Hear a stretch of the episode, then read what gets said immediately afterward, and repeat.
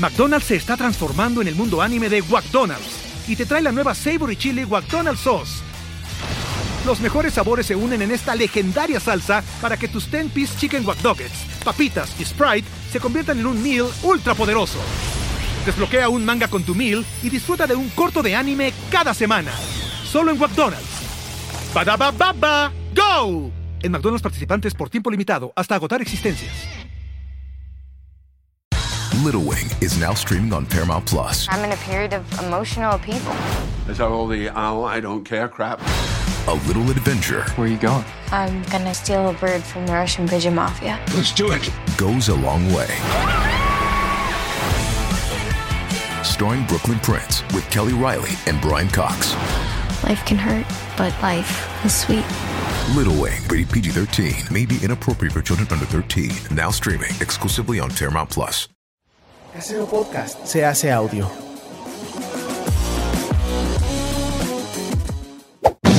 ¡Chavos, banda! Este programa es patrocinado por ustedes mismos. Si quieren apoyar nuestro proyecto, lo pueden hacer por medio de Patreon en patreon.com diagonal herejes el podcast.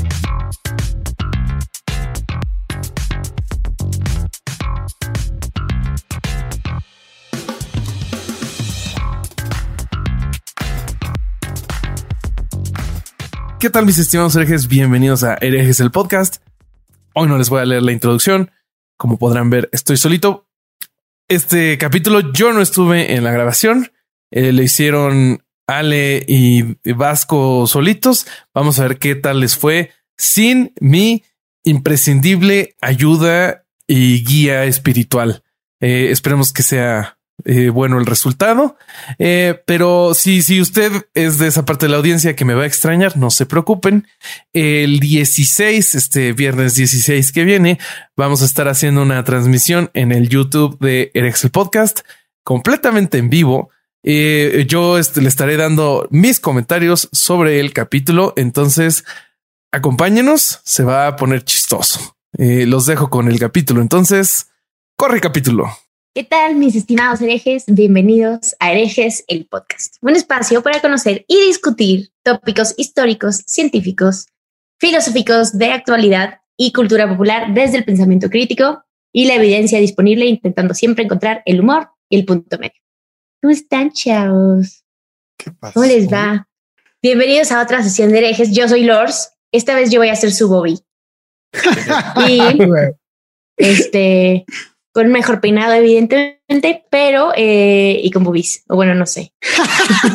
no sabemos si Bobby no Eh, tiene. Yo no, no lo lo conozco en persona, claro. Sí, yo tampoco. Entonces, por eso dije no sé.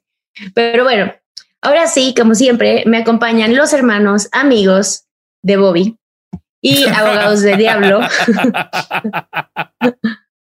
Alejandro Vázquez Aspari. Siempre voy a fallar. Aspari Ah, Cueta. Muy bien. El Vasco, ¿cómo estás? Bien, bien, estoy muy contento con esta versión mejorada de Bobby. La verdad me parece un, un cambio este, muy, muy- bueno en todos los sentidos. Eh, no, no, no tengo nada para decir. Me, me gusta mucho la idea de que Bobby se está enterando de esto mientras se pone a editarlo. Eso me parece maravilloso, que no sepa que estás vos acá. Eh, creo que va a ser un momento muy valioso y me gustaría que, que después nos dé su devolución. Eh, y nada, espero que lo hagas bien, así te podemos nombrar el reemplazo permanente de Bobby. Alejandro y yo somos irreemplazables, pero Bobby puede ser reemplazado, con lo cual puede ser el reemplazo permanente de Bobby.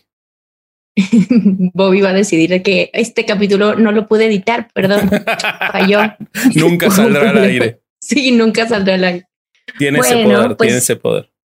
Pues yo sí, también estoy muy feliz. eh, gracias por invitarme.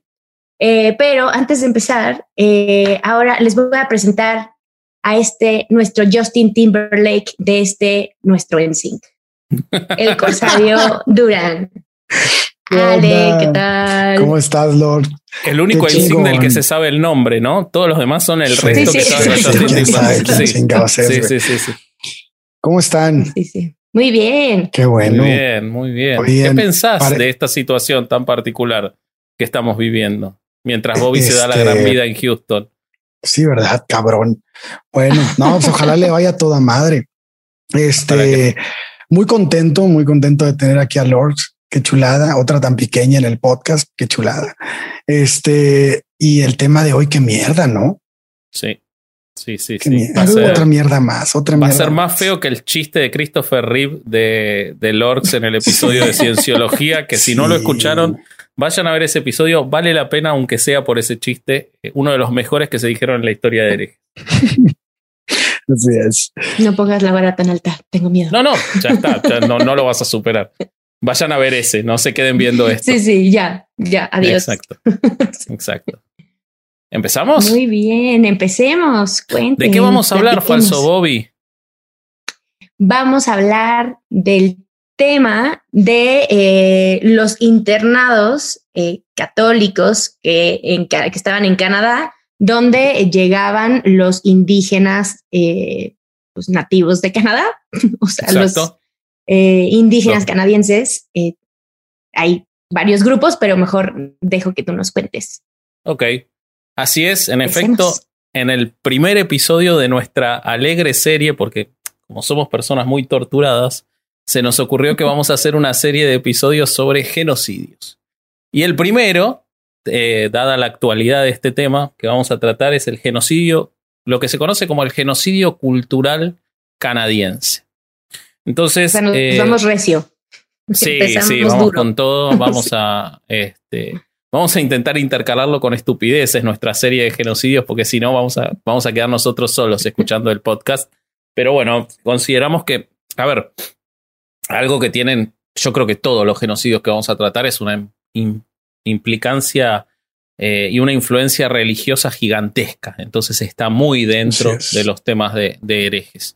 Eh, vamos a, para empezar, les voy a contar, eh, antes de, charlar sobre el genocidio en particular, el por qué se provocó. Entonces, esto lo tomé de un libro que se llama Ocultando, Ocultado de la Historia, el Holocausto Canadiense, escrito por Kevin Annett y un eh, indígena canadiense llamado Eagle Strong Voice.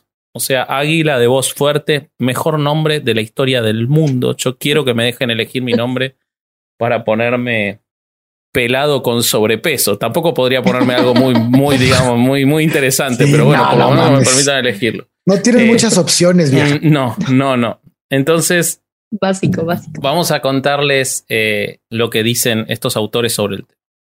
Ellos dicen que antes de ahondar en los execrables crímenes cometidos a lo largo de tantas décadas en todo el territorio canadiense, conviene dejar claro que las atrocidades que vamos a describir en el episodio y que ellos describen en su libro, no fueron ni son producto de la casualidad, sino el resultado de una doctrina específica denominada eugenesia pilar de la medicina occidental entre 1880 y 1960 y cuya legitimidad aún se sigue justificando en el campo de la investigación genética.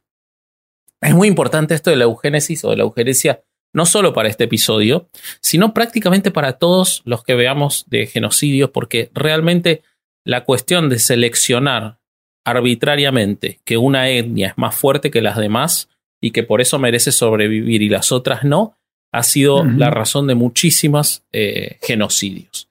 La eugenesia parte de la premisa de que la superioridad de un grupo étnico justifica la prevención de la natalidad de los grupos inferiores, a fin de evitar el debilitamiento genético del llamado grupo superior. Se impide la natalidad del grupo objeto de la eliminación a la fuerza y normalmente mediante la esteril- esterilización obligatoria, aunque como vamos a ver en este episodio, hay muchas formas más. Sin contar además los factores internos de la decisión, los eugenesistas de los americanos, de los Estados Unidos y de Canadá, que llevaron adelante estas doctrinas, adoptaron gran parte de, sus ideas de médicos misioneros de los imperios europeos en África y Asia a lo largo del siglo XIX. Principalmente, y esto siempre que se estudia la historia de la, de la conquista de América, suele quedar bastante relegado, pero siempre hay que acordarse de los alemanes y de los ingleses, que practicaron la eugénesis de manera indiscriminada a lo largo de toda América. Entonces, Son los Ellos- maestros. Sí, por supuesto. Ellos eran, eh, lo utilizaban como un pretexto para justificar la destrucción y la eliminación por millones de la población indígena en los países que conquistaban, eh,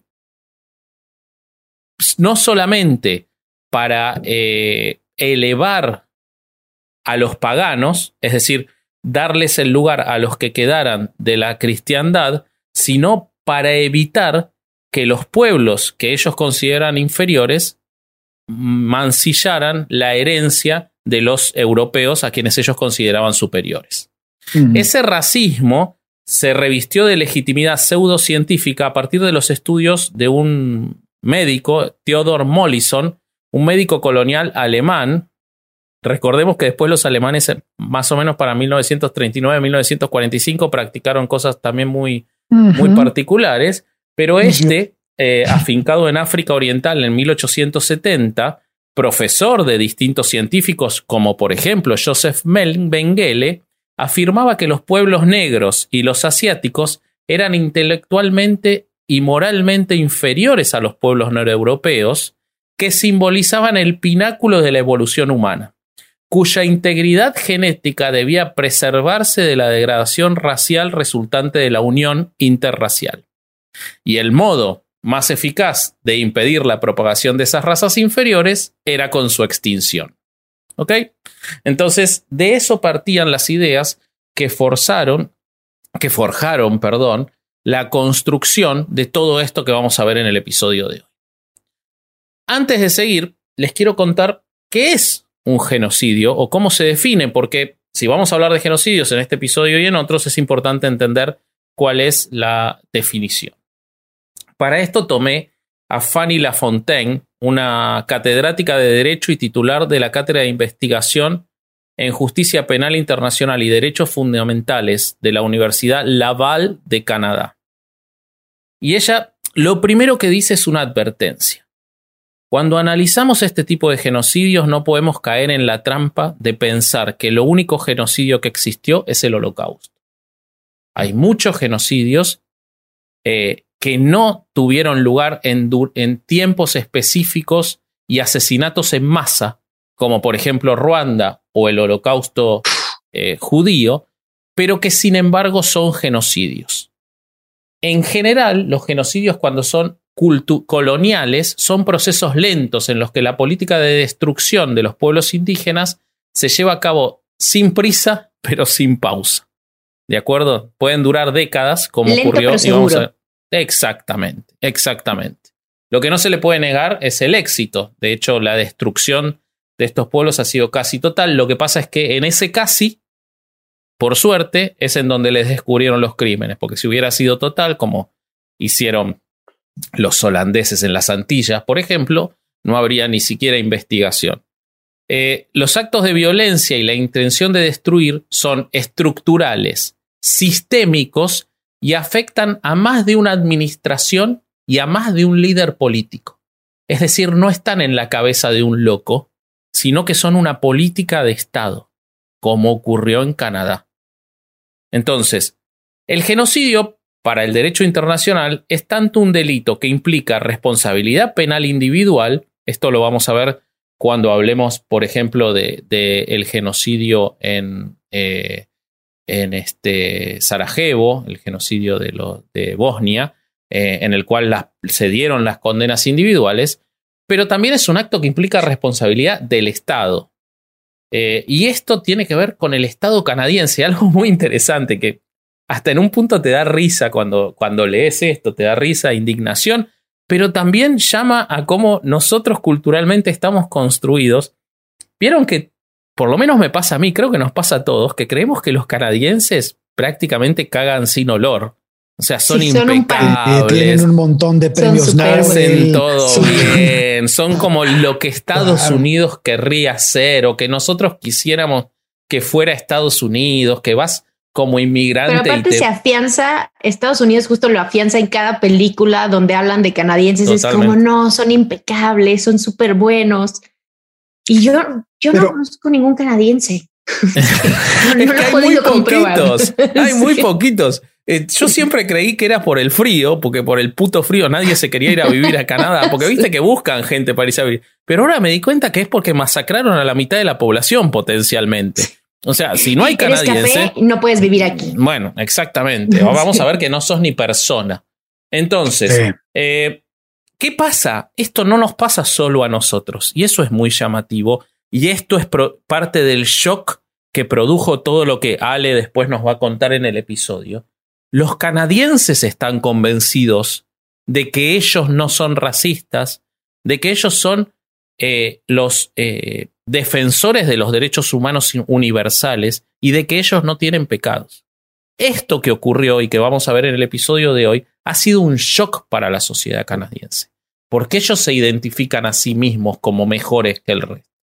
Entonces, cuando vemos que hay un Estado que por un lado les, les da la sensación de esa eh, superioridad moral como... y que por el otro lado está cometiendo estos crímenes, es mucho más eh, chocante. Así es. Entonces, eh, vamos a ver que el genocidio abarca una serie de actos letales y no letales, Incluidos los actos de muerte lenta. Y la autora define cinco formas de comportamiento prohibido, de los cuales el asesinato es solo una. Otros son infligir daño físico y mental, como el abuso sexual y el maltrato de niños, que lo vamos a ver que ocurrió sistemáticamente durante 150 años, imponer condiciones de vida diseñadas para la destrucción física, como por ejemplo la hambruna, la falta de alimentos, de agua, la falta de atención médica adecuada, imponer medidas destinadas a prevenir los nacimientos, como vamos a ver las esterilizaciones forzadas, y trasladar por la fuerza a los niños de grupo, sacándolos de su lugar, para que no sean de la sociedad canadiense, pero tampoco puedan ser nunca más parte de su sociedad de origen. Volverlos descastados absolutamente. ¿Ok? Todo esto, todas estas condiciones se cumplen en la política que llevó adelante Canadá durante todos esos años. ¿Ok? Entonces, vamos a empezar a hablar un poquito. Viendo todo esto, eh, prepárense, van a ver que viene de comedia. Pobre Lorx, el trabajo que va a tener hoy es eh, enorme. Voy a salir eh, llorando. Oye, Vasco, este, fíjate que tuve una plática con un familiar muy cercano cuando estaba estudiando este pedo. Y yo le planteaba que, que pues obviamente la Iglesia Católica no estuvo en el control total de todas las instituciones que tenían. Fueron al menos cinco grupos religiosos. Ah, yo, bueno, no, no conozco los cinco, pero conozco el, la Católica Romana de Canadá, tenía el 60%, la Iglesia Anglicana de Canadá el 30% y la Iglesia Unida de Canadá la marcan como con el 10%. Entonces, este más o menos son las que pues, pues han de haber tenido más, más, este, sí, probablemente más personas. ¿no? Bueno, yo creo que las encerraron en tres, ha de haber habido más, pero como ellas tenían más porcentajes, bueno, las destacaron ahí en el, en el informe. Pero lo que yo le decía a esta persona era que me impresionaba mucho cómo la Iglesia Católica constantemente se ve involucrada en este tipo de cosas porque no es la primera vez que pasa. El tema de internado y educación. El tema del trato a los indígenas, como, como lo vamos a ver aquí, este, porque entonces, las poblaciones originarias en todos lados, ¿eh? en Asia, en África. Sí, sí, sí, sí, y de distintas religiones. Pero este, pero a mí me, impresiona mucho esta, esta manera de trabajar, ¿no? De, de la, esta de hacerlos menos, de no tienes alma, no eres una persona, todo este trip que va junto con el Estado, porque no nada más es la iglesia, tienen que ir juntos, ¿no? Entonces yo le planteaba eso y me decía, es que esa no es la iglesia católica.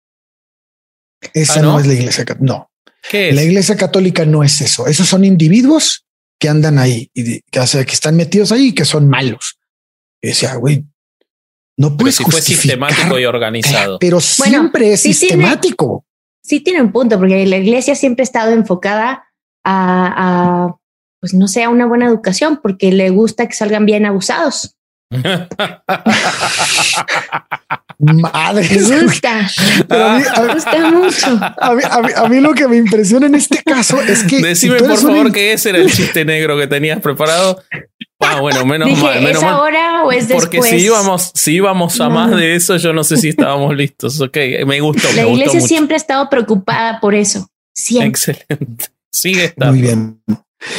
Pero fíjate, este, el, el punto que, que, que me llama la atención es que no mames, güey. O sea, tú como institución dices, bueno, mi sistema provocó que se murieran dos personas. Bueno, algo está mal en el sistema, ¿no? O sea, hay que cambiarlo. Pero un sistema que se te mueren dos personas cada tres días o cada cinco días y de repente son miles y no haces nada, eso habla mucho de que el sistema está por encima, por encima de las personas, porque estas, es- estos individuos no eran, como lo vas a decir, no eran ese, este, tratados como personas, No. ni, ni este, ni De considerados. hecho, como legalmente no eran personas. Legalmente No no eran. Entonces, a mí eso me impresiona mucho. ¿Cómo puede ser que continúes con un sistema que es fallido desde hace un chingo y además te calles la boca? Porque les Pero, importa ¿sabes qué tres me carajos. exacto, pero se También me sabes que me sorprende mucho. Que en su mayoría son niños. Así. Sí. O sea, en su mayoría siempre son niños y es como, ¿cómo? ¿Cómo puedes hacer eso a un niño y estar tranquilo y después decir, no, es que es gente que no nos representa, pero este que esta gente te representa porque está ahí adentro y no es uno, es uno y otro y otro y pasan años y pasan eh, siglos y sigue siendo el mismo una y otra vez. Entonces, ¿cómo, cómo puedes justificarlo? ¿Cómo puedes seguir diciendo, Es que no, no, aquí no es? Pero No la cantidad de, ca- de cadáveres de, de bebés que aparecieron enterrados en iglesias en Irlanda, por ejemplo, te da la pauta de lo poco que les importa. O sea, no, no. Bueno, tal vez es porque necesitan angelitos. Bueno, son buenos produciéndolos, entonces no, lo que no, Sí, este, lo que Producen, Lo- ¿sabes? Ese es el problema, como que es, es un, un- una, una una producción masiva. Una producción Claro. masiva, como que dicen, tenemos que asegurarnos que hay alguien que se lleva las almas para allá arriba. Hay que generar. Qué fuerte, cabrón. Sí, el A tema ver. es que no, quizás no hay tanta demanda hoy en día, entonces están como con mucha producción y, y- y están cortos de demanda. Este, bueno, vamos a contar un poquito qué era los- el sistema de escuelas residenciales, que es el objeto principal de nuestro episodio, además de los chistes horribles de Lorx. Eh, el otro objeto principal de este episodio es hablar de las escuelas residenciales. Entonces, eh, el término escuelas residenciales se refiere a un sistema escolar, qué sorpresa, ¿no? Extenso, establecido por el gobierno canadiense y administrado por iglesias, que tenía por objeto nominal educar a los niños indígenas. Tienen un concepto medio trastornado de lo que es la educación, pero vamos a ver por qué. Eh, los objetivos reales eran adoctrinarlos en la forma de vida eurocanadiense y cristiana y asimilarlos a la sociedad blanca dominante. Este sistema empezó en la década de 1880 y terminó recién en 1996 en que cerró la última de esas escuelas. O sea, más de 110 años existieron las escuelas eh, residenciales, ¿ok?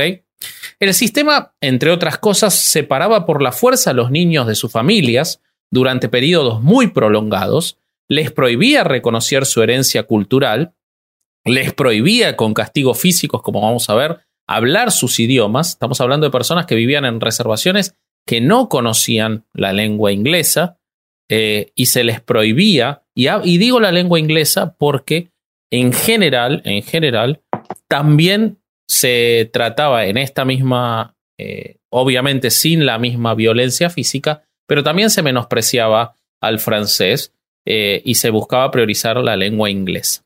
Los niños Eran eran güeritos, nada más era Sí. poquito menos. Exactamente. Severamente castigados si se infringían estas reglas estrictas. Hay además antiguos alumnos de estas escuelas porque muchos viven, como les decía, hasta 1996 existieron. Eh, muchos han hablado de abusos horrendos a manos de personal y de alumnos más grandes, instruidos por el propio personal, abuso físico, abuso sexual, abuso emocional y abuso psicológico. Les recomiendo mucho el documental Canadá, eh, Canada's eh, Dark Secret, en el que, eh, producido por Al Jazeera, está de libre acceso en YouTube, son 40 Ujú. minutos, eh, y en él hay testimonios en los que cuentan las violaciones sistemáticas a las que eran sometidos, eh, en el que cuentan cómo no se permitía que entre hermanos se pudieran juntar, por supuesto que no se permitía que hablaran en su idioma, no se permitía o se los avergonzaba para que si algún padre se atrevía a acercarse a visitarlos, eh, no los pudieran ver. Eh, y, este, y además de que los tenían trabajando casi como esclavos todo el día. Eh, la educación que se les proporcionaba era, por supuesto, absolutamente inadecuada, solo se le daban grados inferiores.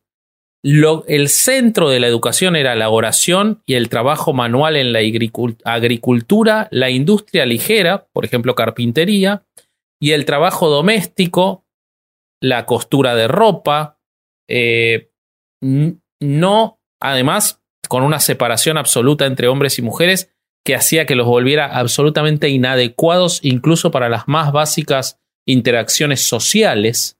Eh, hay testimonios que dicen que eh, la gente que salía de estas escuelas estaba totalmente o absolutamente poco preparada para ser padres, para criar a alguien, porque no habían tenido vínculos sociales que no fueran motivados por el castigo. Eh, se rompían los lazos familiares, por lo que les decía, porque al sacar a los chicos, esos chicos perdían toda su cultura y cuando volvían eran parias, no podían seguir viviendo en sus sociedades. Esto generó, por supuesto, la pérdida enorme en cuanto al idioma y en cuanto a las culturas propias. Eh, y a partir de 1990, recién, el gobierno y las iglesias involucradas, que fueron principalmente anglicana, presbiteriana, unida, católico-romana, comenzaron a reconocer su responsabilidad en un plan educativo diseñado específicamente para matar al indio en el niño. Matar al indio en el niño. ¿Ok? En algunos casos fue meter al indio en el niño, pero bueno, eso, eso lo, no lo vamos a bueno, profundizar. Eso ya no vamos a hablar. Eh, No, no, no. lo- lo- Al está llorando. No, por favor. es que a él no le salen estos chistes, entonces No, güey, no, ya para lo vi, ya vi que sufre mucho. güey. bueno, Imagínate para ellos. Güey. eran duros. Eh, bueno, Era eh, duro, Sí, casi siempre. Los canadienses que iniciaron con esto en el siglo XVII, en los que se formaron las primeras escuelas residenciales, porque si bien están institucionalizadas recién a partir de 1880 por ley, ya empezaban a existir todavía en las colonias en el siglo XVII, se debieron a que la iglesia, las distintas iglesias, traían la suposición de que su, su propia civilización, como les decía en el caso de la eugenesia, era el pináculo de los logros humanos. Entonces, interpretaron que las diferencias so- socioculturales entre ellos y los indígenas era una prueba de que los habitantes de Canadá eran ignorantes, salvajes, no como ellos civilizados que hicieron todo esto, y que, tal como si fueran como niños, necesitaban orientación.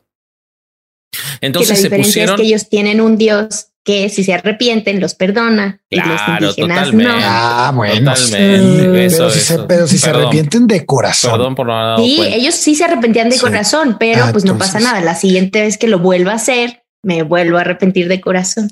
Y ya. Pues Exacto. sí, Exacto. pues sí. Entonces, eso me hace acordar al chiste, se lo vieron al chiste de Jesús con la nena que le está diciendo, ese que está ahí en el cielo es el que mató a tu familia y a vos y, y está acá porque se arrepintió antes de morir. ¿Lo vieron? Es muy bueno. Muy, No, pero me muy- imagino muy ¿No era de gráfico. Backdoor?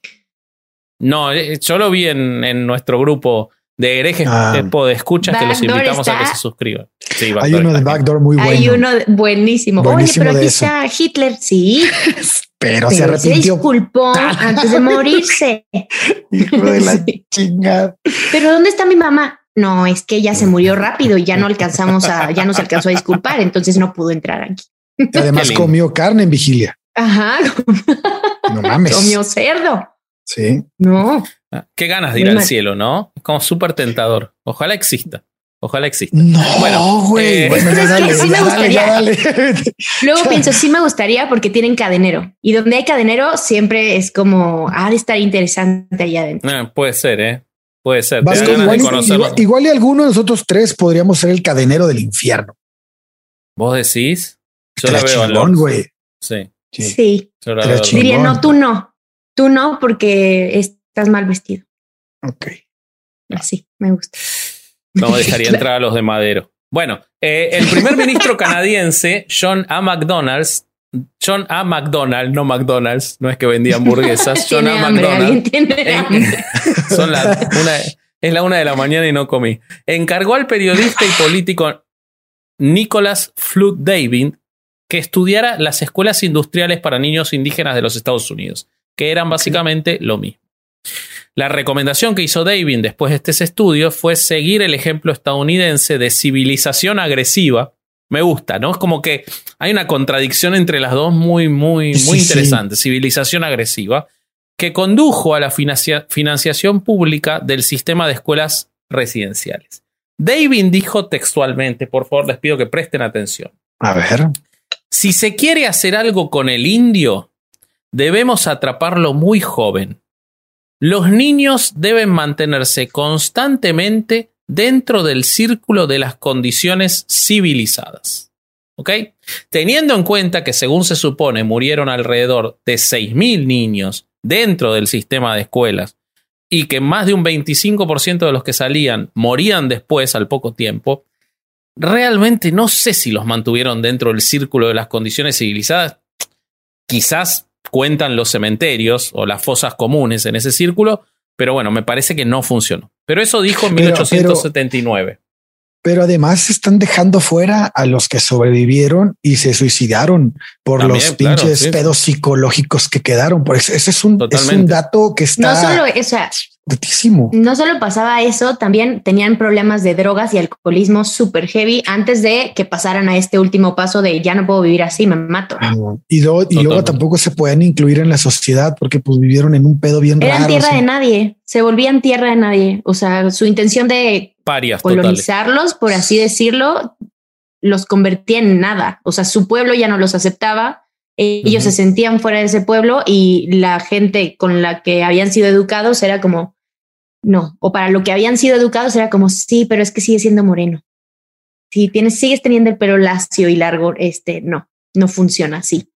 Totalmente. Entonces, tengamos horrible. en cuenta, tengamos en cuenta que estamos hablando de épocas en las que ya se estaba escribiendo sobre los derechos universales y si bien la, lo más fuerte ocurrió después de la tragedia de la Segunda Guerra Mundial, ya empezaba a haber muchos autores que escribían sobre esto. Sin embargo, en 1920 se dicta la primera ley indígena en la cual se hizo obligatorio que todos los niños indígenas asistieran a una escuela residencial, todos, y era ilegal que asistieran a cualquier otra institución educativa. ¿Ok?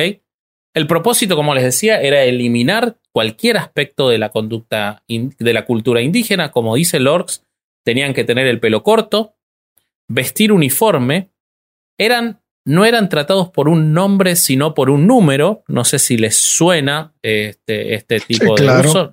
No se los tatuaron porque no querían gastar, Sí, pero sí, sí. este, fue lo único que le faltó. Y los días estaban absolutamente regulados por horarios. Los que querían era que estén todo el día trabajando para que no tengan interacción entre ellos.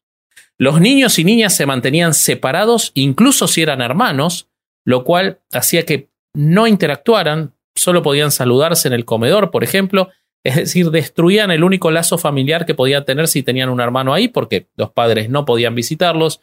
Si los visitaban, se hacía todo lo posible para que no los pudieran ver. Entonces los anulaban completamente. Cuenta el jefe Bobby Joseph de la Indian Residential School Survivors Society, eh, o sea, la, la asociación de, re- de sobrevivientes de estas escuelas residenciales, que no tenía idea de cómo interactuar con las niñas y que nunca llegó a conocer a su propia hermana más allá de un simple saludo en el comedor. A ver, yo tampoco tengo idea de cómo interactuar con mujeres, ¿eh? Eso, digamos, no, no es que Me casé de suerte. pero sí, sí, sí, sí. Estábamos, quedamos aislados en una isla y bueno, no tuvo más remedio. Pero, pero más allá de eso es espantoso lo que dice Bobby Joseph. Eh, bueno, eh, pese a que estos chicos llegaban a las escuelas sin conocer otro idioma, tenían prohibido hablarlo, eh, los castigos eran físicos, como les decía, no recibían la misma educación que la población general, tenían muy poca financiación, se centraba en la habilidad práctica, esto es muy interesante. Asistían a clases a tiempo parcial no iban a clase más que unas pocas horas por día y el resto estaba dedicado a trabajar para la escuela. Se encargaban de la limpieza, las niñas y los muchachos del mantenimiento general y la agricultura. Eh, lo que se dice, lo que se supone de varios informes, es que estaban tan mal financiadas que si no hubieran usado el propio trabajo esclavo de los niños a los que tenían a la fuerza ahí, no hubiera existido el sistema. No podía sobrevivir el sistema porque no tenían cómo eh, hacer funcionar las escuelas sin ese trabajo esclavo de los propios chicos.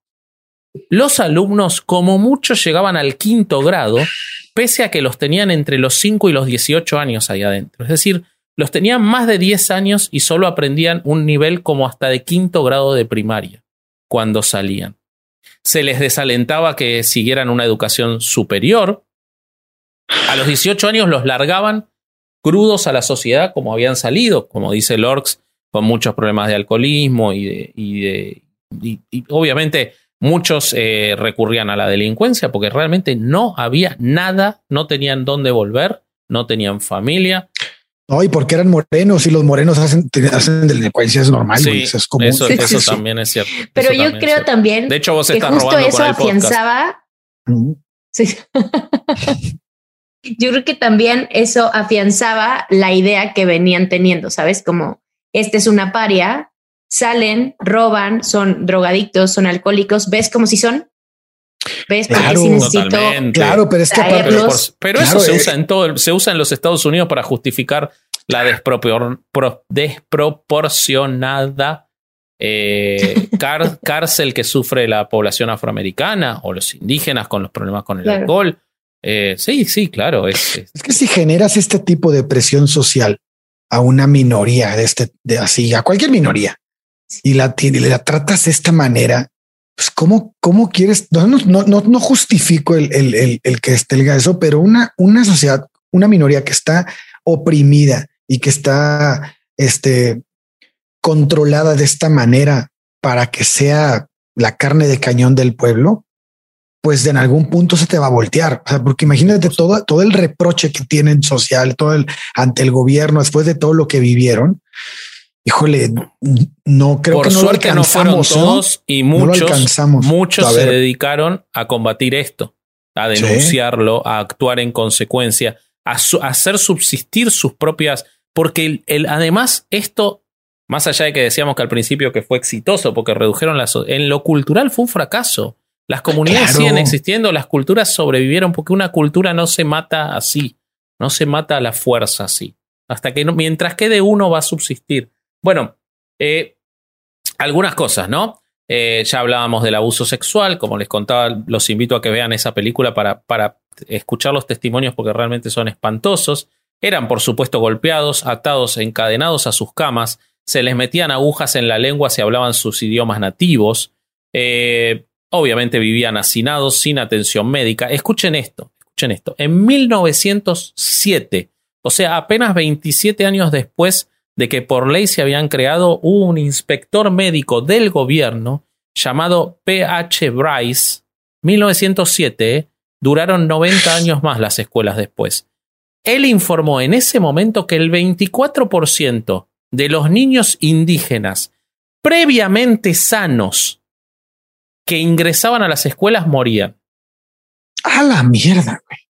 Y esto no incluía a los niños que murieron en su hogar, a donde eran enviados cuando estaban gravemente enfermos. Si se enfermaban mucho, los mandaban de vuelta a que se Ah, murieran pues en la ya, casa para que no casa, murieran ya que se mueran en su casa, que Exacto. ya De los entierren. Él informó que entre el 47% de la reserva Pagan de Alberta y el 75% del internado Files Hills en Saskatchewan de los estudiantes que eran dados de alta morían después de regresar a su casa. Siempre me tocan los nombres difíciles a mí. Sí, sí, es lo que te iba a decir. Después cuando le toca a Alejandro son González todos, son todos los indígenas que se pusieron González. Güey, es Sí, que yo les paso el apellido, lo, lo, tropa- lo sí, sí, sí. tropicalizo. Bueno, eh, oyeron los números y esos 1907 no hicieron nada con esa información, agravaron la situación. ¿Ok? Claro. Eh, bueno, lo que se dice es hasta qué punto el Departamento de Asuntos Indígenas que existía y los funcionarios altos de la iglesia desconocían estos abusos. Si, o sea, siempre se lo trató hasta los últimos años como hechos aislados. Pero realmente se puede ver que era sistemático. ¿Ok? Eh, bueno, cuando los inspectores y funcionarios expresaban la alarma por esto, eran eh, quitados de sus cargos. Eh, prometían mejoras en las escuelas, pero nunca ocurría, porque además como las iglesias eran quienes las controlaban, se les daba mucha autonomía, al menos hasta 1960 en que se les empezó a quitar. Los, los, la iglesia estaba convencida, las iglesias, de que los indígenas tenían una sola oportunidad en la vida, que era convertirse al cristianismo, acabar con sus culturas y volverse súbditos británicos civilizados. Estamos hablando de la actualidad, ¿verdad? Ah, claro, claro, está cabrón, sucede lo mismo. tenemos, tenemos, este, tenemos hoy en día presidentes en países de Latinoamérica que niegan la gravedad de los casamientos infantiles a la fuerza, ¿no? con lo cual en eh, desproporcionados dentro de las poblaciones indígenas, con lo cual no, no estamos muy lejos de esa realidad. Eh, los efectos devastadores de las escuelas residenciales eh, se empezaron a reconocer. ¿ok? Entonces, en 1951 se da una enmienda de la ley de Indias por la cual mm. se abandona el sistema de trabajo escuela de media jornada, pero en lugar de terminar... Tiempo completo. En lugar de terminar con esto, los pasan a los chicos al sistema de bienestar infantil. Como no se consideraba que los indígenas pudieran comportarse como adultos, porque tenían la mentalidad de niños, la ley los pasa a todos a cuidado del Estado. ¿Ok? Entonces, ¿cuál es la solución que tienen? Como todos pasaron al sistema de bienestar infantil, en la década del 60 se da lo que se llama el SCOOP, que de nuevo los invito a ver los testimonios de esa película que nombré, porque hay gente que lo cuenta de primera mano, cómo lo que empezó a hacer la policía y los servicios sociales de, los ministerios iban a pueblos. hay un caso que cuenta, hay un policía que es como uno de los que lleva adelante el documental, que tiene estrés postraumático pasado en su jubilación por un recuerdo que tenía bloqueado de cuando tenía 22, 23 años y empezó a trabajar en la policía, y lo llaman de los servicios sociales para que vaya a una casa de, de, dentro de una reservación, les golpee la puerta, la madre abre con una, la nena llorando en brazos y el policía se la saca, se la da a los servicios sociales, los servicios sociales se suben a un auto y se la llevan para que no la vean más, para mandarla a estas escuelas a la fuerza. Hay otro testimonio de cómo levantaban chicos en la calle que habían ido a comprarse un helado los levantaban y se los llevaban, porque era, se llamó el scoop o la captura de los 60, en la que sin consentimiento y a veces ni conocimiento de los padres, levantaban a los chicos y se los llevaban a los sistemas de bienestar social. Estamos hablando de una historia. Sí. Justo es un chico que iba con sus primos, eran como cuatro o cinco niños que iban a la casa de la abuela y tenían que cruzar una parte de la reserva y tal. Y la, les ofreció ride. Alguien les ofreció ride y les dijo, yo los llevo. Y los niños dijeron, no, no, no, estamos bien, caminamos. No, los llevo y les compro un helado. Entonces dijeron que sí eh, y se los llevaron a estas escuelas. Y claro, el, uno de los sobrevivientes dice abuso sexual, abuso emocional, psicológico, todo tipo de abuso. Y mientras sucedían las cosas, yo decía, ¿por qué nadie me extraña? Claro, porque no sabían. Los papás pensaban que habían sido secuestrados, asesinados, lo que sea, y pasaron años antes de saber que se lo habían llevado a estas escuelas. Entonces perdió a su familia por completo. Cuando salió ya estaba, lo que decíamos hace un momento, ya estaba en la nada, ya era un limbo. Y fue justo así, como lo dices. O sea, hay mil historias de ese estilo. Totalmente. Y eso los, los sobrevivientes, ¿no? Sí. Los que tienen la suerte Alex está sufriendo. voy a sufrir con este episodio más que Y aparte yo lo veo con su cervecita así de que, por favor. No, güey, es que, es que. Ayúdame él comete el error de no venir ya borracho al episodio. Lo hizo una vez. Una vez hicimos un sin libros que todavía no salió y lo hizo borracho. Fue muy, muy, muy valioso. No sé cómo terminó vestido. Pero en estos episodios para amargarse no se emborracha antes y es un error, es un error. Si yo me emborracho en esos episodios termino chillando, güey. Mejor, mejor no me emborracho, güey. Viene No, pintado de indígena, ¿no? Con, sí, con sí, un- sí. Sí, Termina así, se Sí. suelta el pelo. No, no, no, no.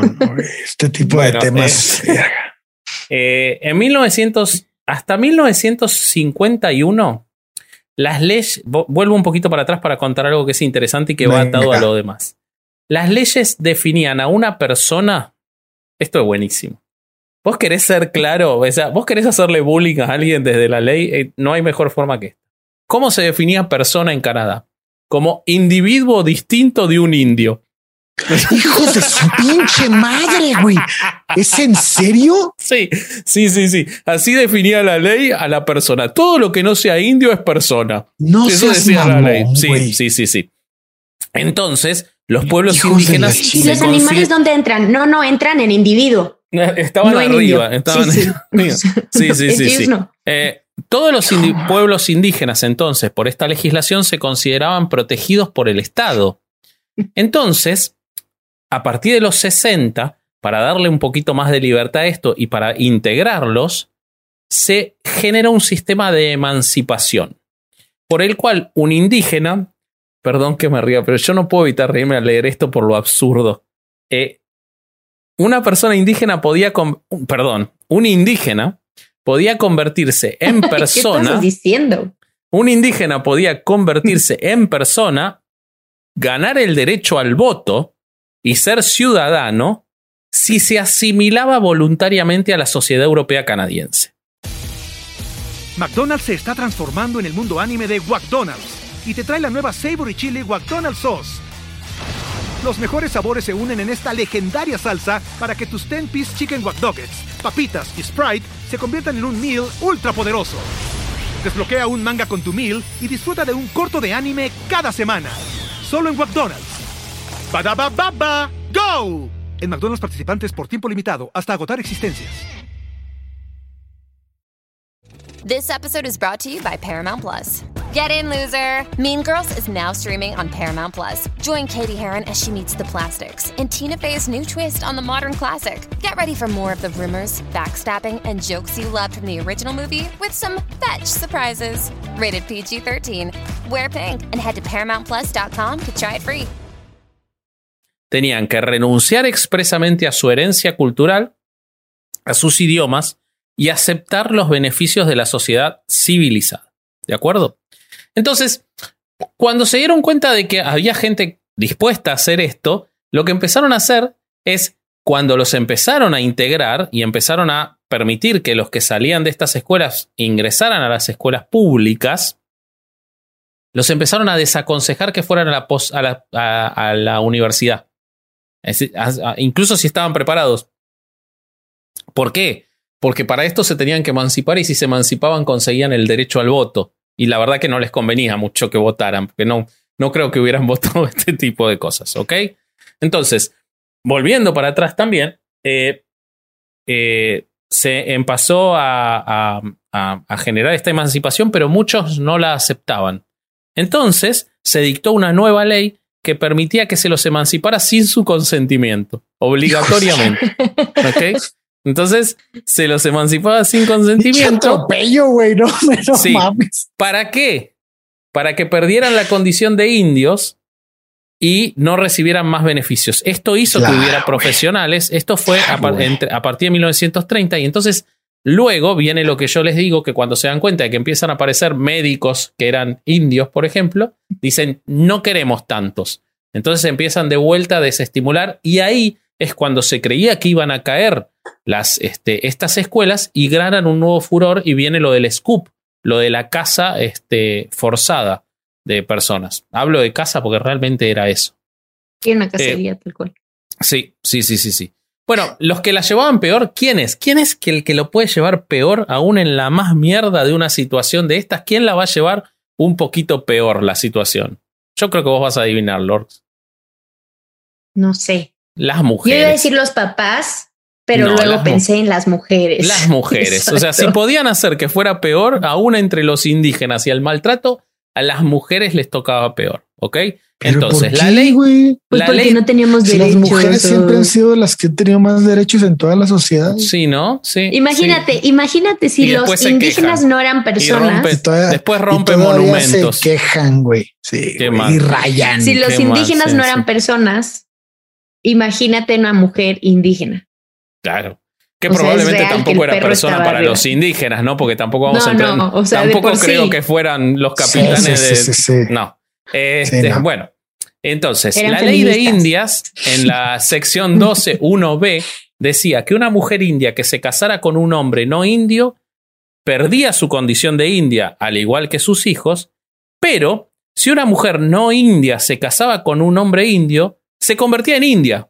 O sea, no es que mejoraba, no es que cambiaba Ay, la no. condición de. No, no, no, no, no. No, eso partía directamente de- del hombre, de con quién se casara.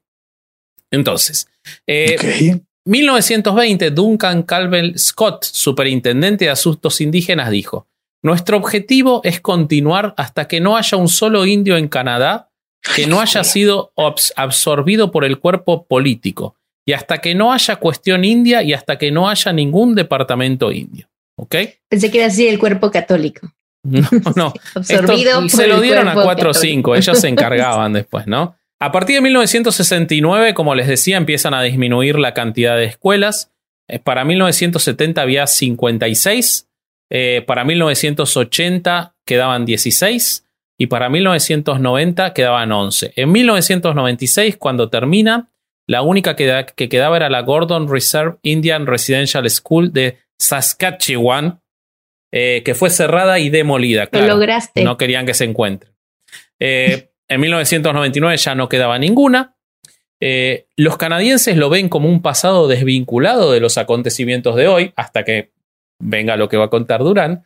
No quiero cerrar sin, sin este, para ir a, a lo que está pasando hoy en día y a lo que pasó a partir del 1996, sin volver al punto original de la eugénesis. Y entonces les quiero contar, antes de terminar, que en 1928 y 1933 expresamente en Canadá se aprobó la ley de eugenesia, en la que se decía que se podía esterilizar por la fuerza a incompetentes mentales, presidiarios, indigentes, jóvenes rebeldes, madres solteras, aborigen y cualquier interno de las escuelas eh, que estábamos nombrando, eh, sin importar su edad.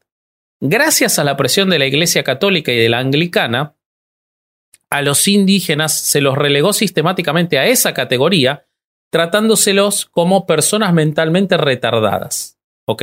Así lo decía la ley. Y cantan a la luna, Para que es estuvieran claro. bajo la tutela del Estado de Canadá. La, la esterilización fue masiva, con lo cual muchas generaciones no, eh, eh, digamos, no, no pudieron reproducirse, con lo cual se iba extinguiendo de manera efectiva. En Alberta se aprobó la ley de esterilización sexual en 1933, autorizando la esterilización obligatoria de toda persona aborigen o recluida en las escuelas residenciales, a la voz, o sea, a la decisión del director del centro, que siempre era un clérigo. ¿Ok? Eh, se, se esterilizaron cientos de hombres y mujeres entre 1933 y 1975, cuando se derogó la Eso ley. le facilitaba, les facilitaba porque así ya no había pruebas. Exacto.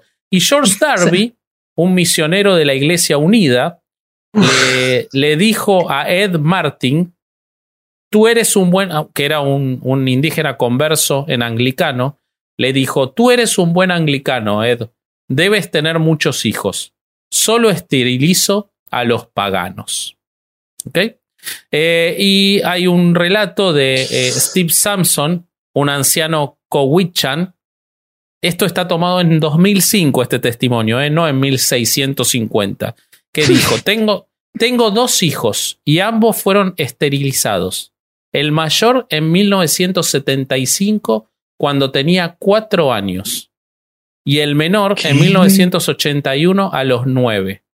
Los esterilizaron porque ambos eran descendientes de los jefes legítimos del territorio. El gobierno nunca cejará en sus empeños de borrarnos del mapa. Entonces, no quiero dejar de decirles que recién en 2019 la Columbia Británica puso fin a las alertas de nacimiento en caso de bienestar infantil. Las alertas de nacimiento era algo que le permitía a las agencias de bienestar infantil y a los hospitales señalar a las madres de alto riesgo sin su consentimiento para sacarle a los chicos. Los cálculos y las estadísticas marcan la desproporción que hubo en indicar a estas madres cuando eran indígenas. Y no quiero cerrar sin contarles esta cita de un sobreviviente de una de estas escuelas. Cuenta que, refiriéndose a una monja, la hermana Mary Baptiste tenía un suministro de palos tan largos y gruesos como tacos de billar. Cuando me escuchaba hablar mi idioma, levantaba las manos y me lanzaba el palo. Todavía tengo golpes y cicatrices en mis manos. Tengo que usar guantes especiales porque el frío me duele mucho en las manos. Intenté con todas mis fuerzas no llorar cuando me golpeaban y todavía puedo apagar mis sentimientos y tengo suerte. Muchos de mis hombres de los hombres de mi edad o no lo lograron, se suicidaron o murieron violentamente o el alcohol se los llevó. Y no era solo mi generación. Mi abuela, que tiene más de 90 años, hasta el día de hoy le resulta demasiado doloroso hablar de lo que sucedió en la escuela. Y con eso los dejo. Me voy a emborrachar. y con eso cierro para que Ale pueda llorar. Eh, yo les cuento que eh, también dentro de estas escuelas em, empezaban a hacer experimentos, experimentos científicos. Uno de los experimentos que se hicieron fue acerca de nutrición y alimentación.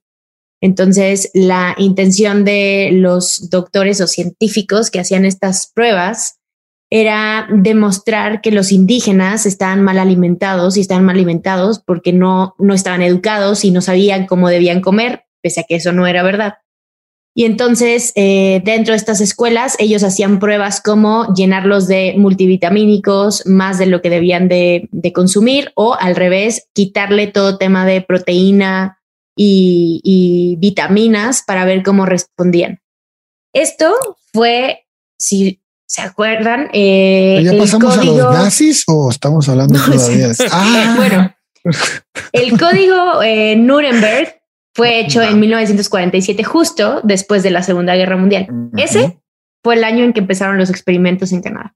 Wow. O sea, ya estaba allá afuera y ellos dijeron, sí, mira qué hago con tu... Bueno, ¿Viste que, ¿Viste que los americanos se llevaron a muchos científicos nazis para trabajar en, la investigación espacial y en muchas cosas? Capaz a los canadienses le quedaron los resabios y se llevaron a los que investigaban cuestiones este, alimentarias y bueno, les tocaron eso, ¿no? Capaz fue eso. Sí, sí, Capaz si no hubiera llegado un canadiense, en lugar de llegar un canadiense a la luna, lo que ocurrió fue que les dieron multivitamínicos para matar a, niños en escuelas alimenta mal, vamos a ver cómo funciona todo lo malo en ellos para hacer lo contrario para la gente de Canadá que si queremos que se quede las personas.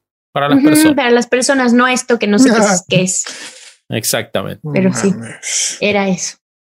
Ah, y fueron experimentos en seis internados, o sea, no fue en uno, no fue con un grupito, inclusive como todo experimento tenían un grupo de base al que podían quitarle o ponerle cosas en alimentación y a los demás les ponían otra, otro tipo de alimentación y probaban otro tipo de, de Pero no dijimos que el Estado, el Estado y la Iglesia no sabían nada de esto. ¿Cómo puede ser que haya pasado en seis lugares no sabían. de manera aislada? No, yo no entiendo eso. No me dan los números. No sabían, obvio. A mí me impresiona la postura de la Iglesia ante toda esta situación, porque veo la postura del gobierno de Canadá hoy en día y si bien son patadas de ahogado porque el mal está hecho, pues han tratado al menos de, de indemnizar a esas personas, ¿no? A las que sobrevivientes. Sí, tampoco les quedó más remedio. claro que no, pero lo hicieron, ¿no? Este, pero la iglesia no hace ni madres, güey. O sea, eso me impresiona mucho. De, hecho, todas estas semanas que se habló de esto, no dijo nada Bergoglio. No dijo nada, güey. No, el gobierno canadiense le extendió una carta al Vaticano y brillaron por su ausencia. No, es que Bergoglio está muy ocupado en decir que, que la propiedad es un derecho secundario y que no hay que este, eh, hacer inversiones en, en, países que son paraísos fiscales, pese a que el Vaticano era un paraíso fiscal hasta la semana pasada, más o menos. Eh, pero eh, en eso está ocupado. Parece que no está con tiempo de pedir disculpas. Es cosas mi importantes. Mi compatriota. Te estás equivocando. Sí. sí, sí. Bueno. Bueno, contanos, Pues bueno, Ale, que vamos esto a, tuvo un vamos final a seguir feliz, con favor. esta masacre, güey. Este, Llorando. Esta en- masacre. eh, híjole. Fíjense que en 1991 Si Ale sufre es que el capítulo es bueno. Yo me di cuenta de eso. puede ser, puede ser. En 1991 eh, se creó la Real Comisión para los Pueblos Aborígenes ¿no? en Canadá. Y ellos emitieron un reporte en 1996. Eh, este reporte, cabrón, este reporte se emitió y, y fue un informe final de cuatro mil páginas con 440 recomendaciones. Las escuelas residenciales indias fueron un capítulo de este informe. Entonces, en este, en este informe, el gobierno federal cana- canadiense dio a conocer este, por medio de Gathering Strange, Canada's Aboriginal Action Plan, un enfoque político a largo plazo y de amplia base en respuesta a la Comisión Real de los Pueblos Aborígenes, que incluía la declaración de la de, de reconciliación para aprender del pasado. O sea, se parece mucho a las secretarías de gobernación de AMLO. O sea, el nombre se parece. Entonces, esto ocurre porque hay que dejar claro que las familias, o sea, todo este informe se da porque la gente no sabía qué carajos había pasado. O sea, pasaron muchísimos años y la gente decía, bueno, ¿y dónde están estas personas que, que desaparecieron? No, no, no, no tenemos, suponemos que algo malo les pasó, pero no sabemos qué les pasó. Desaparecieron. Sí, Pudo ser algo bueno. Qué pena después de que les dieron esas escuelas tan lindas, el Tan Harvard indígena, que, que no dieran más noticias, ¿no? Y, y- y lo, y lo- lo duro es que el primer hallazgo de los restos, que son, fueron un total de 215 niños, algunos con apenas tres años de edad, tuvo lugar a finales de mayo. De a este finales de mayo de este año, exactamente. Y fue en los terrenos adyacentes a un viejo internado indígena en la localidad de Kamloops, que es provincia de la Columbia Británica, ¿no? Entonces, a finales de junio, otro internado ubicado en la provincia de Saskatchewan, ya estoy yo también con los nombres raros. Ahí va, no te tocó. Ahí se encontraron 751 tumbas anónimas. Y este miércoles, ¿Habrán grupo sido anónimas porque no podían escribir los nombres? Muy probablemente no, no les alcanzó, Sí. no, no pasaron del quinto. Él se llama Cheswick. Ya, ten- déjalo, déjalo. No. Sí, caló. Sí. Sí. Entonces, este miércoles, eh, el grupo indígena Banda del Bajo Kootenay informó que habían localizado los restos de 182 personas eh, en el en el emplazamiento de la antigua escuela Cambrook. Ahora, yo te, te cuento, te cuento ¿Qué? algo, Ale. Eh, si bien obviamente era algo que no se sabía, si vos ves en, en, en los testimonios de hace Ujú. 5 o 10 años, se ve gente sobrevivientes que van a las escuelas abandonadas y dicen, esto nunca se abría. Y acá hay algo. Yo sé que cuando lo abran acá están los cadáveres de los que no aparecieron. O sea, se sabía, no, no podían, no- no se habían encontrado porque en gran parte las iglesias no permitían que se entre a los terrenos, pero se suponía que estaba.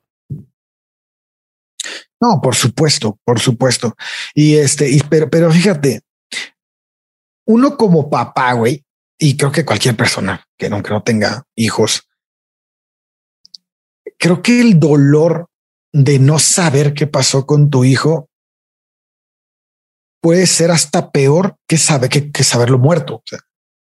Entonces, el todos, por eso te decía lo del principio del episodio, les decía lo del principio del episodio. Eh, si tu sistema está tirado a la mierda porque se está muriendo gente constantemente y esa gente son niños, es porque algo hay que cambiar. Entonces, si no o, renunciar al puesto porque no le estás librando. si, si, esto no te conmueve, güey, si esto como institución no te conmueve, güey, ¿qué lo va a hacer? O sea, ¿qué puedes esperar de una institución que tiene toda la vida manejando sistemáticamente de esta forma?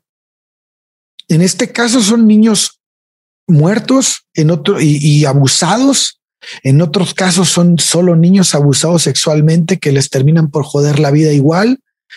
En otros casos son este, golpeados hasta cierto punto de matarlos. O sea, vaya, no entiendo cómo puedes declararte un y no hablo solo de la Iglesia Católica. Vamos a meter en este frasco a las, a, las que se encargaron de todos, pues no importa las proporciones, porque en, el, al parecer en todas ocurrieron estas cosas. Pero además estaban organizadas entre ellos. O sea, había una, una comunión entre todas ellas de cómo se iba a trabajar esto y del Estado canadiense, pero que no es accidental que se lo diera a las iglesias. La idea de que, eh, bueno, los que sobrevivan van a ser este, cristianizados y los otros morirán y nos encargaremos de que no pase nada con eso. Así es, totalmente.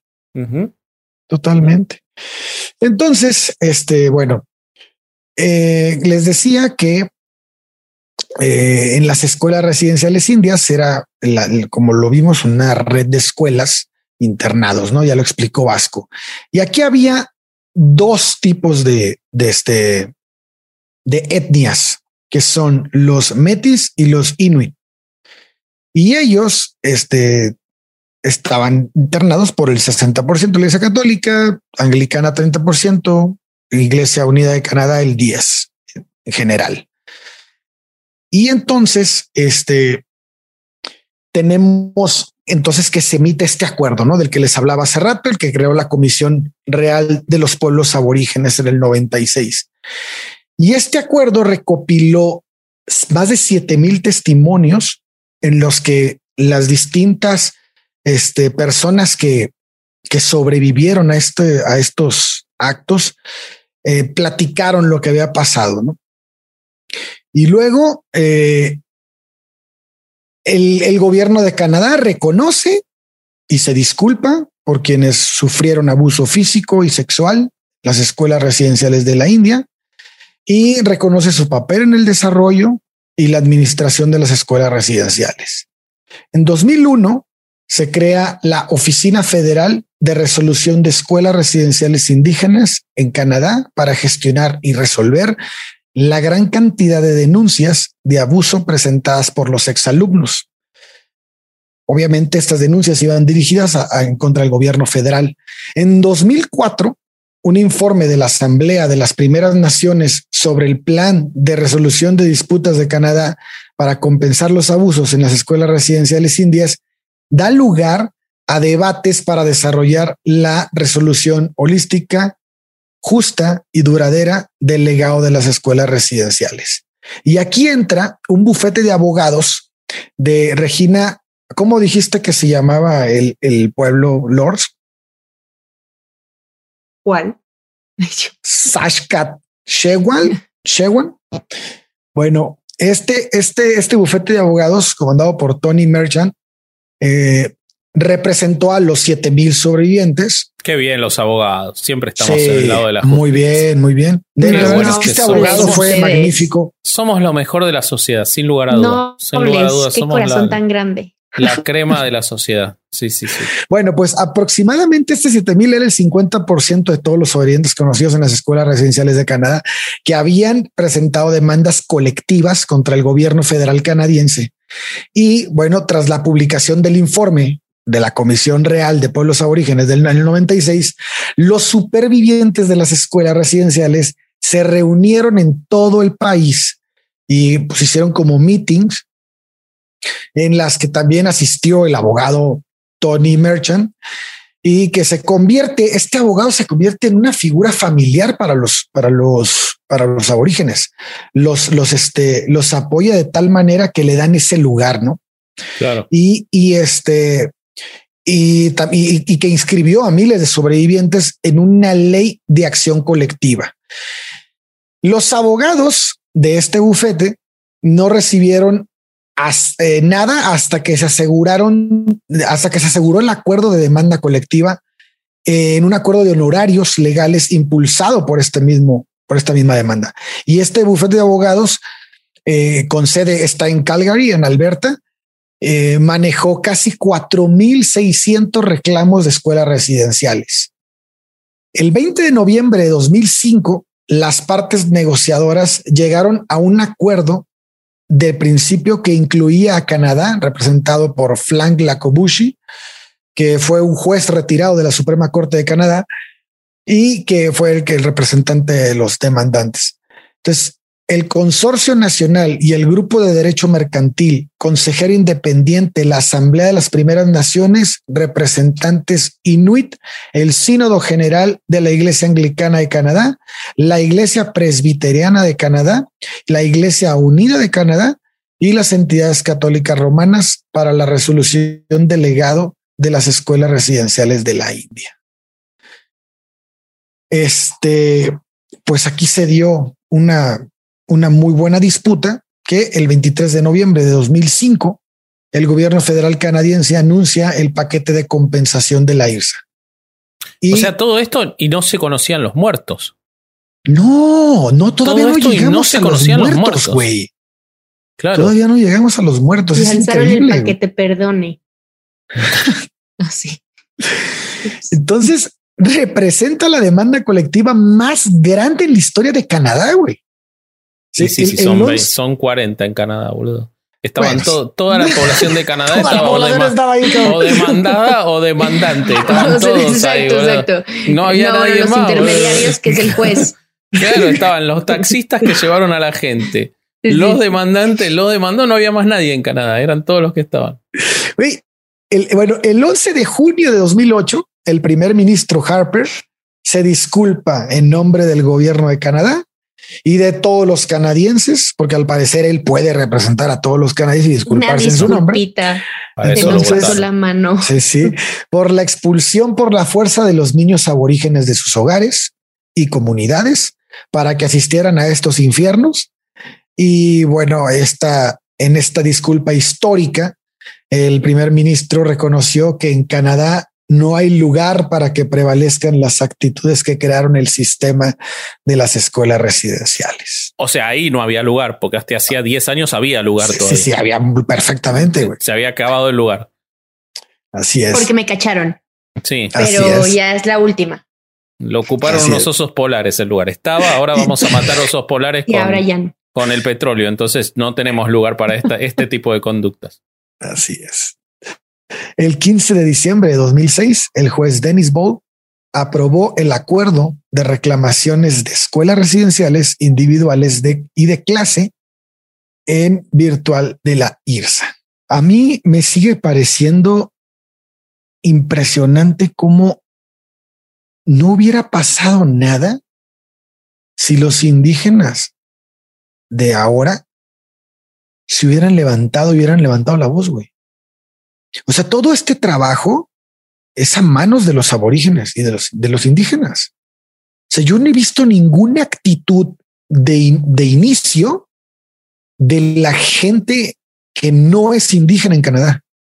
Eso todavía llama mucho la atención, ¿no? Que hoy en día, que bueno, ahorita debe de haber gente apoyando, obviamente. No, sí, o sea, cuando vos ves en, en, en los testimonios quienes llevaron adelante las investigaciones y todos son, son descendientes de europeos, porque de hecho hay una cuestión lógica, que es que todavía era muy minoritaria la cantidad de indígenas profesionales como para llevar adelante la cuestión legal, si bien ya lo sabía para ese momento, pero, Pero bueno, Pero vaya, es- yo, yo me refiero a la presión social, güey. Yo me refiero a la presión social. Obviamente, la cuestión académica de los abogados que apoyaron y todos estos están atrás del- de la logística, no sé, toda la organización, pues sí, de- pues es que los necesitan, güey. O sea, los indígenas no hubieran podido haber llegado a eso solos. Bueno, Necesitaban pero esos los campeones, aliados, de los, ¿no? los campeones de los derechos humanos que han sido, y es real que muchos grandes juristas del derecho internacional público son canadienses, eso es una realidad. Lo que pasa es que se habían olvidado de mirar para adentro.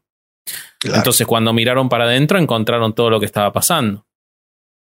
Sí, pero yo creo que también en esa época, o sea, hoy tienes también el apoyo de, de las redes sociales, de la comunicación digital.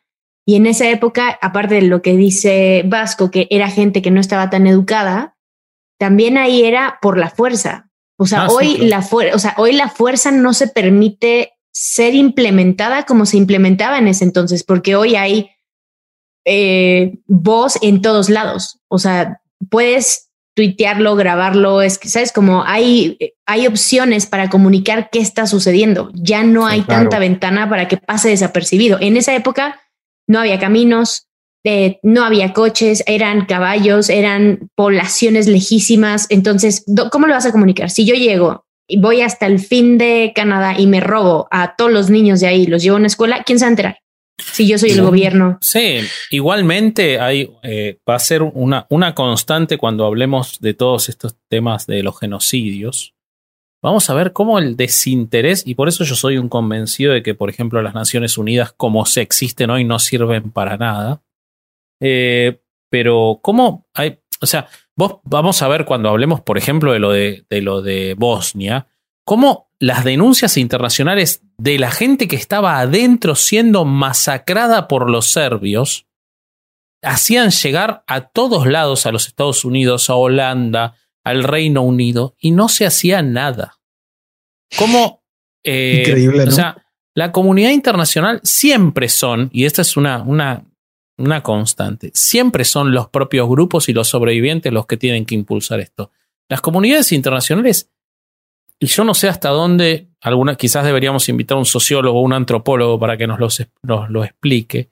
¿Por qué siempre miramos hacia el otro lado del horror? ¿Por qué nunca lo queremos mirar de frente hasta que no tenemos más remedio? Nos pasa en nuestras sociedades y pasa con estos hechos de lo. Siempre pensamos que está muy lejos. Siempre pensamos que, que, que no nos está pasando a nosotros. No lo queremos ver, lo negamos siguen existiendo quienes niegan el holocausto. Eh, e- es una constante. Y entonces lo que vos decís es real, pero también creo que es inevitable. Si no son los propios grupos quienes se levantan, y ojalá ocurriera más en muchos lugares, eh, no, nadie, la comunidad internacional, bueno, las cosas que hace Vladimir Putin en, en Ucrania o en, o en Chechenia, lo que están haciendo los chinos con los uigures, eh, con la minoría eh, en la frontera eh, de Asia Menor. eh, no, no, no, no es este, accidental que eso ocurra así. Y, y es real que solo pasa cuando esos propios pueblos logran tener la comunicación de- de- y el, el momento adecuado. Es que yo creo que es más fácil, o sea, si no me involucro, no me ensucio. ¿Sí? Y si me ensucio, me tengo que limpiar y, y no puedo solo decir, ay, mira, me ensucié, no vi. O sea, ya lo vi, ya me ensucié, me tengo que involucrar y creo que hay temas políticos que evidentemente los grupos o los países dice, sí, es que esta no es mía. Entonces Sí. lo voy a tratar de ignorar lo más que pueda. Totalmente. Sea, eh, Totalmente. yo lo veo en México y, y en México está tan normalizado, es tan normalizado el tratamiento que se le da a un indígena que es casi invisible, güey. O sea, es bastante común y para la gente normal que los indígenas no ocupen puestos altos, que los indígenas no vayan a las escuelas privadas. O sea, el, en, en México es, es, es muy común que alguien con rasgos indígenas no entre a un antro este, fresa, güey. Es muy normal. Así, no, está feo el güey o la mujer está fea.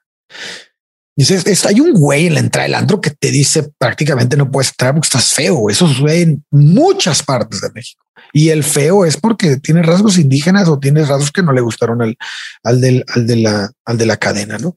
Entonces, y vemos cómo, no sé si, bueno, creo que esto ya lo habíamos platicado, no sé si les ha pasado, bueno, a ti, Lords, aquí en México, cómo es el tratamiento a una persona cuando se sube un militar, por ejemplo, a tu camión cuando vas de viaje.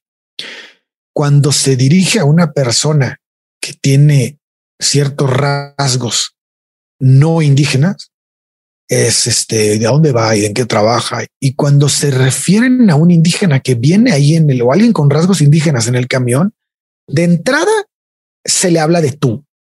Y de entrada es, ¿y tú qué? ¿A dónde vas? ¿O qué? ¿Qué haces aquí? O sea, el tratamiento es completamente distinto. El ninguneo. Y es tan normalizado que dices, uy, qué pedo. O sea, no, no este. Sea, la fecha se sigue usando como un insulto. ¿no? O sea, que le dices, o sea, bueno, no, yo no pues, pero que la gente lo utilice y dice es que es un indio. Claro. Es despectivo, o sea, claro. A ver, pues sí, o sea, hay gente que voltea, sí soy, pues sí soy. Pero bueno, dale, a, eh, dale a esas mismas conductas sociales la ley para que pueda además este, segregarte, matarte, no darte educación. es que eso que dices de Canadá creo que aplica sin ley en los países en donde tenemos indígenas.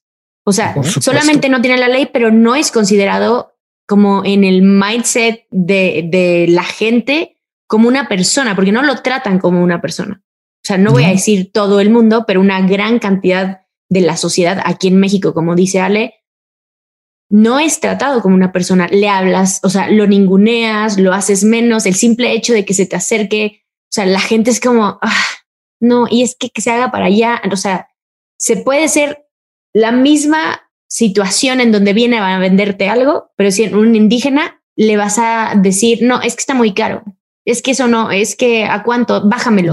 pero si viene otro, no se lo dices. Entonces sí hay un tema que no está bajo la ley, pero que sí está en el mindset colectivo, que es, no es tan humano como yo. O sea, estamos separados de esta realidad porque su realidad es tan ajena que no la entiendo, entonces no puede ser igual que yo. Así es. Sí, sí bueno, porque en muchos países de Latinoamérica sí fue más exitoso. El, o sea, los, los, eh, la diferencia es que los ingleses, los alemanes, los holandeses, los franceses se enfocaron más en la cuestión racial que en la cultural. Eh, una diferencia sustancial en eso es que ellos estaban encargados de aniquilarlos porque no querían ni que se mezclen. En nuestros países latinoamericanos, lo que se hizo fue, no existió la preocupación por la mezcla biológica, es decir, porque existiera el mestizaje, pero sí la cultural. O sea, si vos tenés ascendencia indígena, pero estás absolutamente integrado, y de ahí viene el racismo, ¿no? Y no se te nota tanto, está todo bien. Ahora, si querés mantener tus raíces, vas a ser absolutamente segregado, porque la discriminación cultural, y acá yo no voy a hablar de relativismos culturales, es evidente que hay culturas que tienen más desarrollo en una cosa, como hay otras que lo tienen en otra. Ninguna es eh, perfecta, ninguna es este, mejor que otra, pero sin duda todas tienen el derecho a subsistir, porque para eso están y para eso es una cultura. Entonces, esa discriminación por ser de una u otra en nuestros países existe absolutamente, eh, sobre todo en los que tienen, mientras mayor ascendencia cultural indígena, Perú, eh, México, eh, Centroamérica, más fuerte se nota ese, ese desprecio que es continuado. En cambio, lo que hicieron los, los sajones fue directamente masacrarlos y a los que sobrevivieron en Estados Unidos les dieron casinos mientras se mantengan en sus reservaciones y sirvan para evadir impuestos. Y los canadienses le pidieron disculpas a los poquitos que sobrevivieron. Entonces, la diferencia es que, qué es lo que querían eliminar. O sea, quizás los españoles estaban menos preocupados de que nos siguiéramos viendo blancos que lo que estaban preocupados los, este, los, este, los ingleses, los alemanes y todo eso. Pero en realidad, en términos culturales, es exactamente lo mismo. Claro. Sí, Yo creo que lo perdieron de vista, porque ellos decían, o sea, en Canadá era ni tu religión, ni tu color, bueno, tu ideología, ni tu color, ni tu idioma, o sea, nada. Y aquí es como, bueno, me voy a concentrar en el color. Ay, se me fue lo demás. ¿Sabes? Como, o sea, creo que más bien era, eh, ellos enfocaron en todo, tú, todo tú, me genera un conflicto. Y acá es, bueno, tú no, hay algunas cosas que me molestan, no te voy a matar de raíz, pero te voy a No, lo-. Los españoles querían que la cultura desapareciera, que solo existiera el cristianismo. Ese era su, su interés, era que solo existiera el cristianismo y la, eh, eh, digamos, la, la- que se rindiera la pleitesía a las coronas y luego a los gobiernos centrales. Eh, y por eso los ejercicios clasistas de democracia. En cambio, los, este, estos otros lugares estaban convencidos de que eran un cáncer y que tenían que desaparecer. Pero la realidad es que después, cuando lo analizas, el resultado tampoco es muy distinto. No. Eh, Uno es más sangriento, uno es más cruel, pero en cuanto a la destrucción cultural no es muy distinto. Pero bueno, Ale, si querés seguir. Pero sí, fíjate cómo en, en Canadá todavía la- los indígenas tienen este poder de levantarse, de levantar la voz, de decir las cosas. En México eso es, eso no va a pasar, güey. O sea, en, en México no, no, las culturas indígenas no se van a levantar, no, no van, no se van a unir porque ni siquiera les dieron esa unidad, güey. O sea, Pero, eh, esta división de castas las, lo- los hizo, los hizo además discriminar a los discriminados. O sea, había un, una discriminación escalonada hasta un punto en el que el de abajo era menos que un perro. O sea, el- el- sí, o sea, era, era, algo increíble. Entonces, era, te digo, por eso me impresiona tanto en México, porque está tan normalizado que no nos damos cuenta. güey. O sea, hay que ponerle mucha atención para ver hasta qué punto existe la discriminación al indígena.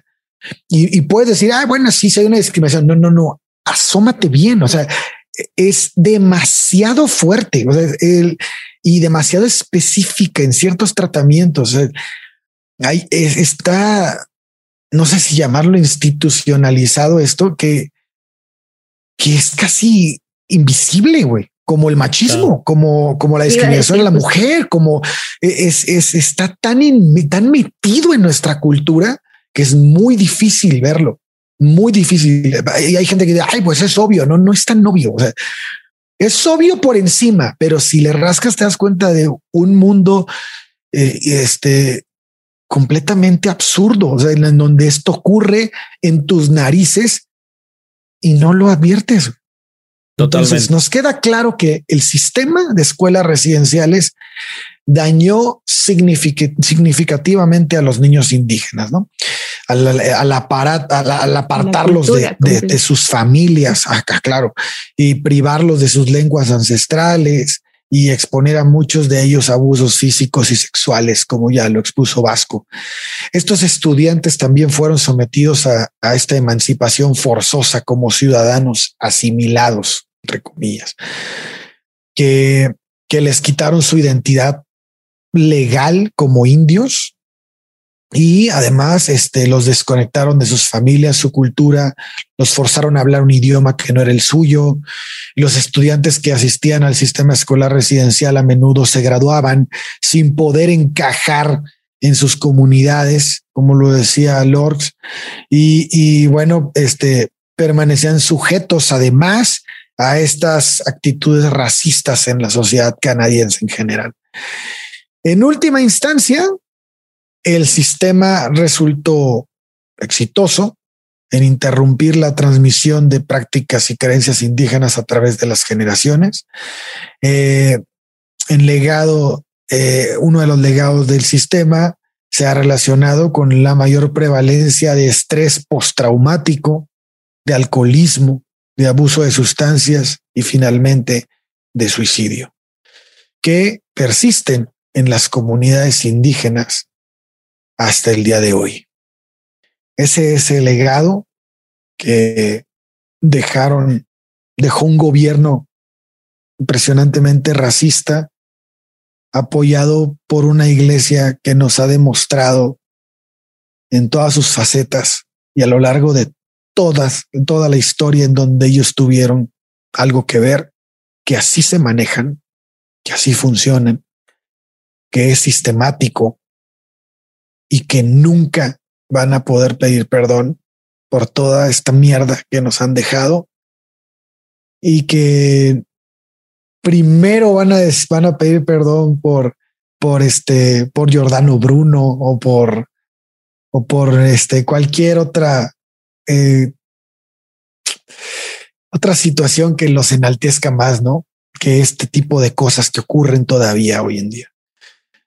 No, no, este, no nos debemos de cansar de exigir, de exigir que, que, que, que tomen la responsabilidad de lo que hacen, de lo que han hecho, de lo que continúan haciendo.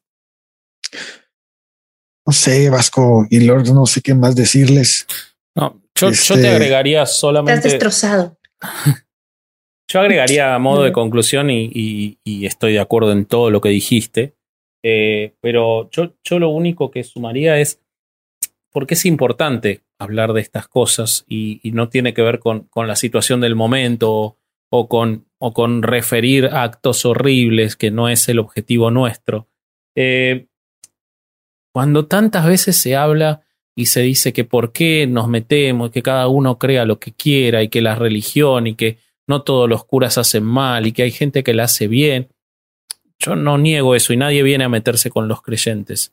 Pero no se puede desentender de que estas instituciones que se alimentan de que la gente siga participando en sus rituales y en su sustento económico y, en su lugar social conlleva a que luego obtengan este poder en la sociedad para, por ejemplo, en Canadá, que se les haya dado el cuidado de estas instituciones y que las haya llevado adelante. Podemos suponer que si no hubieran sido eh, llevadas adelante por instituciones religiosas, quizás se hubieran comportado igual. Puede ser que sí, pero la historia nos demuestra que siempre que este tipo de instituciones han sido llevadas adelante por autoridades religiosas, estos han sido los resultados. Entonces, no es tan fácil despegar las muertes, los abusos, la, la reducción a la esclavitud, de que estas instituciones fueran llevadas adelante por religiosos. Y creo que es importante recordar siempre eso. Cuando están, en general, es para ser dañinos. Y bueno, Así nada es. más, nada más, Bobby. eh, La lo, que, lo que vos digas. Sí. Sí, yo creo que es un tema, o sea, fuera de, de, de broma, sí hay un tema de hipocresía que es eh, continuo, latente y pasan, como lo decía hace rato, siglos y siglos y lo ves una y otra vez. Y yo creo que en general uno no puede taparse los ojos y decir, es que no pasa. No, no, sí, sí pasa.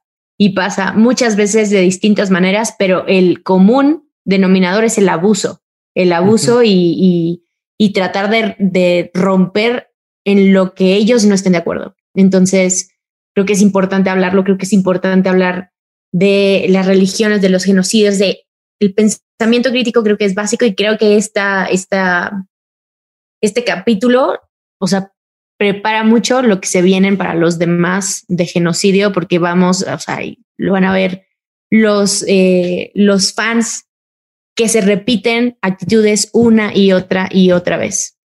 Entonces Exacto. está, es duro. Ahora sí, Durán, ya. Pues llega. Bueno. Antes de que nuestro host invitado cierre como corresponde, yo le quiero agradecer mucho a Lords. La verdad que se lo pedimos con poca anticipación porque Bobby no pudo estar hoy. Ya la próxima vez, por supuesto, que va a estar nuestro patriarca de vuelta en su lugar.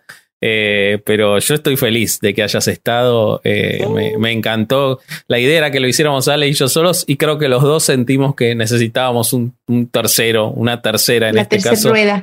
Así que este, muchísimas gracias por haberte sumado y, y, este, y no era un tema fácil y, y- y muchas gracias por aportar lo que estudiaste y, y el humor también. Así que eso de mi parte. Muchas gracias por Sí, invitarme. la verdad es que sí.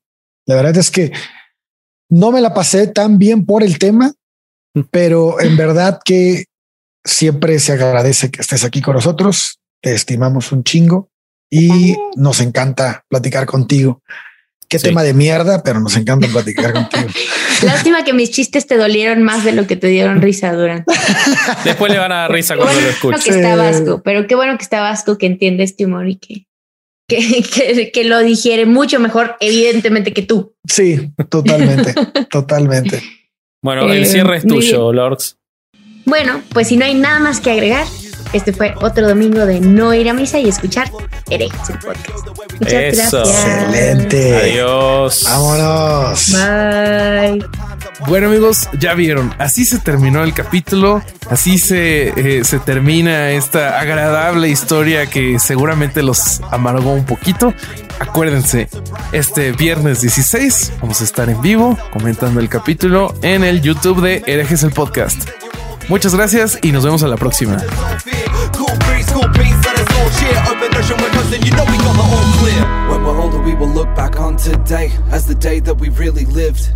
We will never get this back, so make sure that you Hello, it is Ryan, and I was on a flight the other day playing one of my favorite social spin slot games on chumbacasino.com. I looked over the person sitting next to me, and you know what they were doing? They were also playing Chumba Casino. Coincidence? I think not. Everybody's loving having fun with it. Chumba Casino is home to hundreds of casino style games that you can play for free anytime, anywhere, even at 30,000 feet. So sign up now at chumbacasino.com to claim your free welcome bonus. That's chumbacasino.com and live the Chumba life. No purchase necessary. Group. Void prohibited by law. See terms and conditions. 18 plus.